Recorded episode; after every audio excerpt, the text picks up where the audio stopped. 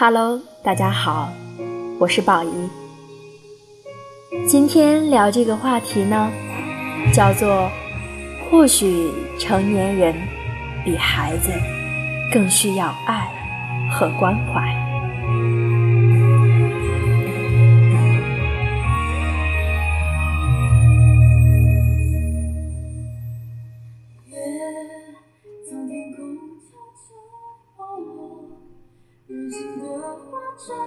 一个高中旧友突然发了条微博，说：“为什么人要经受这么多痛苦？是不是只有死了才能解脱？”我没有直接私信问他，而是打电话叫他一起过年回家，顺便问了问最近怎么样，工作顺不顺利之类的。深聊后，我才知道。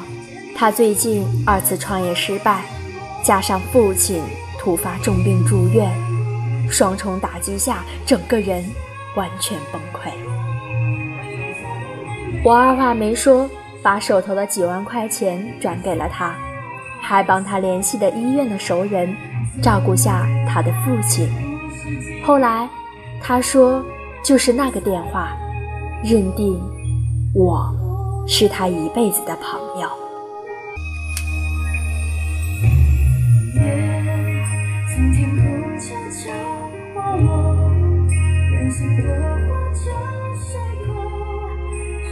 他当初是我们几个中混得最好的，我受他的恩惠也绝不止那几万块钱，他都不记得，而我难得的一次帮助，他却铭记在心。去年过年我回去的时候，他和父亲带着礼品上门感谢。朋友说，那天他发的那条微博，收到的只有数十个赞，和几个随口的“怎么了”。只有我直接打了电话关心他。他说这话的时候苦笑了一下。我拍了拍他的肩膀，他摇摇头说没事儿。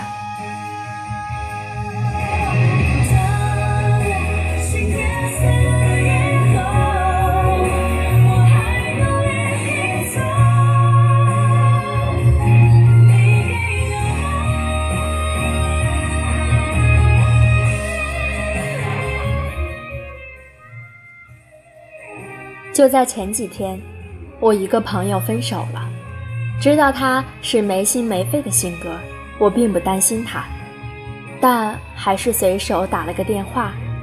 那边说在南海旅游，语气和往常无异，没心没肺的。我随便聊了几句就挂了。结果晚上两点多，他又打过来，我听见电话里传来风的呼呼声。吓得立马翻身起来，问他在哪里。朋友这才嚎啕大哭，说自己承受不住了。我心一惊，身上一阵阵冒冷汗，赶紧安慰他。那晚，我们聊了整整一个通宵，才在凌晨把他劝回酒店，休息了下来。朋友呢，他在生活中很洒脱乐观，和他在一起常常就是他给我打鸡血。时间久了，我总觉得他是这么乐观的人，不会有什么事儿会压垮他。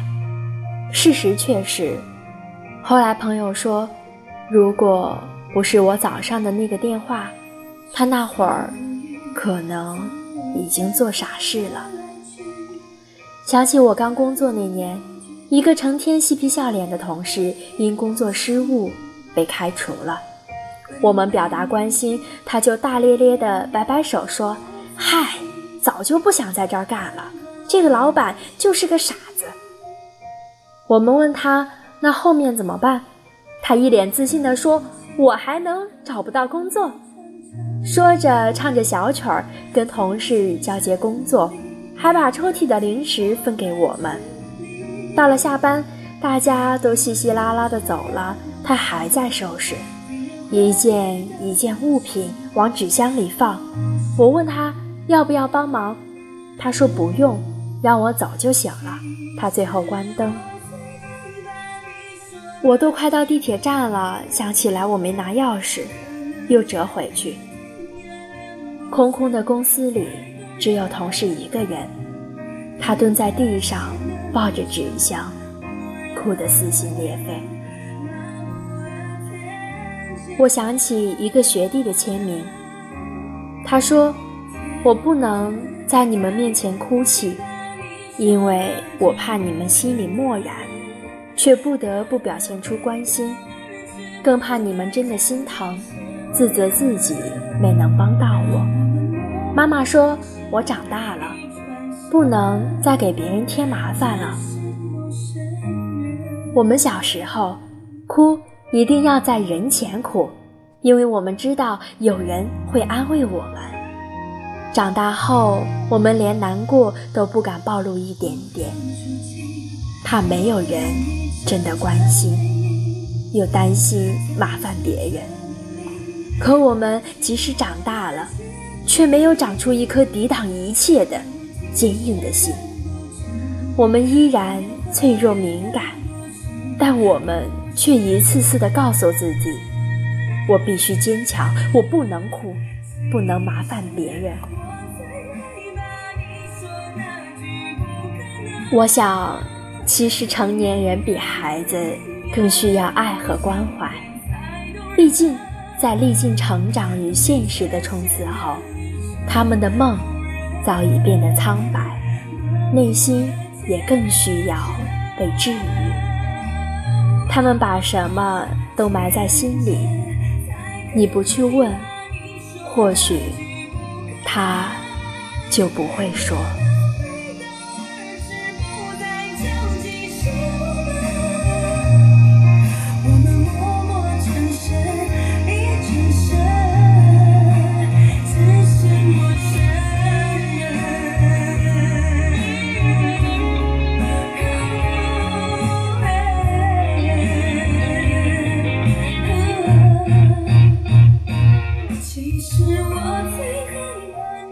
亲爱的听众朋友们，你最近在忙些什么呢？随着社会越来越发展，我们成年人的内心或许会脆弱、敏感，但是我希望你的每一天都是美好的。关注赛宝仪，赛宝仪陪你度过那些开心不开心的日子，把宝仪的好运都分享于你。